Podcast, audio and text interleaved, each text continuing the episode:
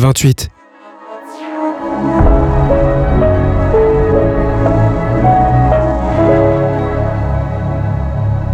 La promesse du roi à l'oiseau.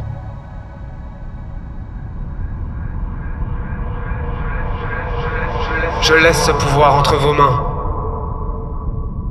Vive les Français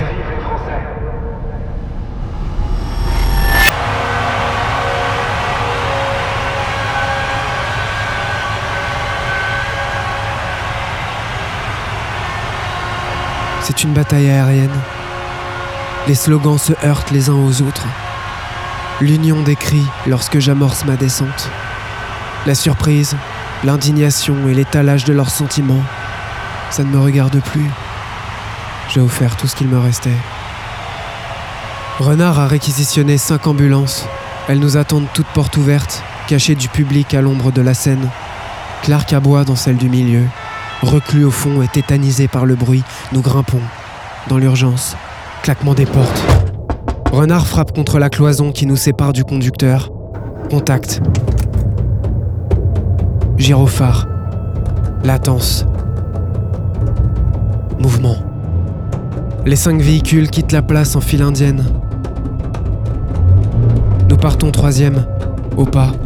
Lente progression à travers l'hystérie, portée par l'espoir de lendemains différents.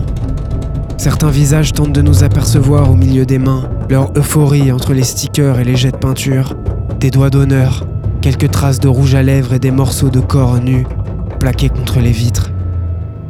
Nous capitonnons. Rideau sur Paris.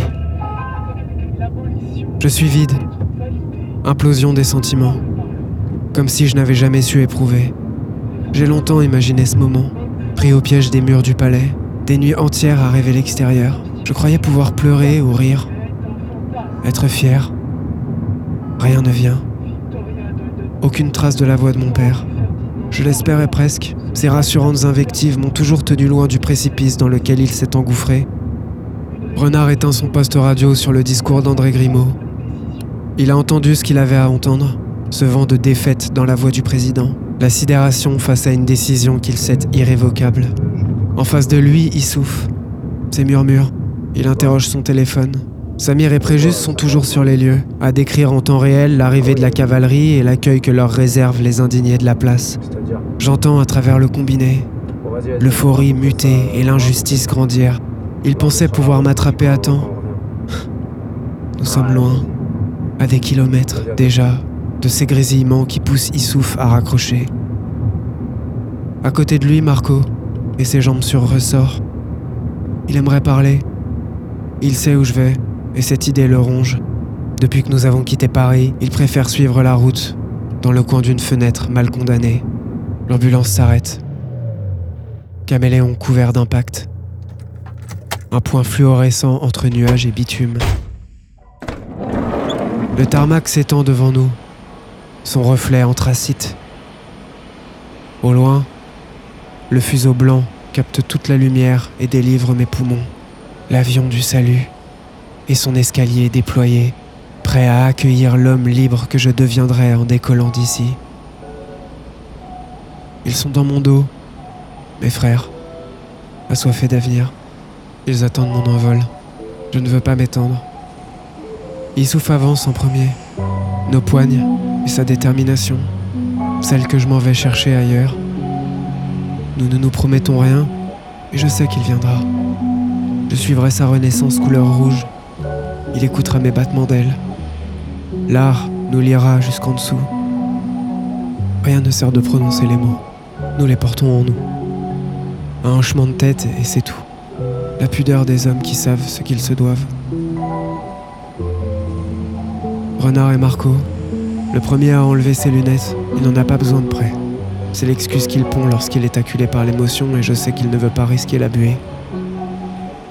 Il aimerait savoir si je suis heureux, suspendu au flash qui me traverse, à mon visage de frère, qu'il a surveillé comme un tuteur légal. Il sait que le bonheur me rejoindra de l'autre côté. J'ai devant moi cette ombre qui aurait mérité d'être roi, bâtard au milieu des fils de pute.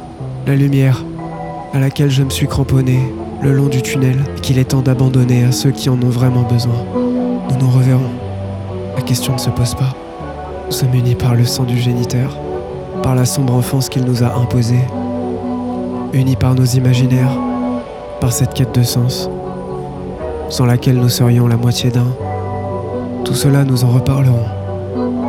Là-bas, après. Nous nous serrons dans les bras. Marco s'est incrusté. Il a glissé dans ma poche un bout de bois minuscule. Son regard furette de l'avion à Clark, de Clark à moi. Il aimerait, ses sentiments l'en empêchent. L'amour est un miracle qu'on ne doit pas fuir. Il viendra, avec ou sans elle, pour partager son bonheur ou soigner son échec.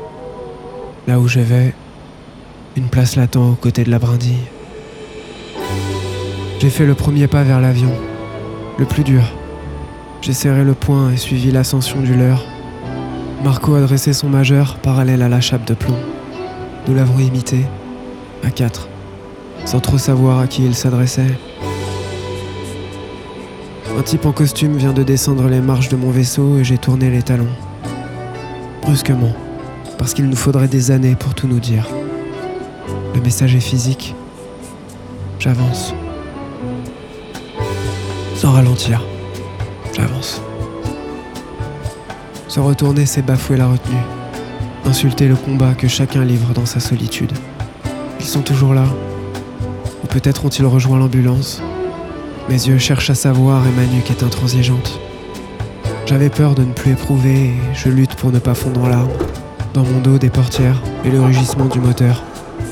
J'entends presque la radio de poche de renard, déjà allumée ou jamais éteinte, prête à les conduire jusqu'au nouveau point de ralliement. Les pneus crissent. Ils partent en trombe. La reconstruction n'attend pas. L'avion ferme ses portes. J'ai retrouvé le siège d'Albatros. Ses ailes et sa fureur de vivre. Mes rêves et les promesses que le roi a faites à l'oiseau. J'ai glissé la main dans ma poche intérieure gauche, ôté la locution et attrapé une clé, une clé USB que j'ai serrée au creux de ma paume. Un bout d'aluminium que je n'ai plus lâché jusqu'à l'atterrissage.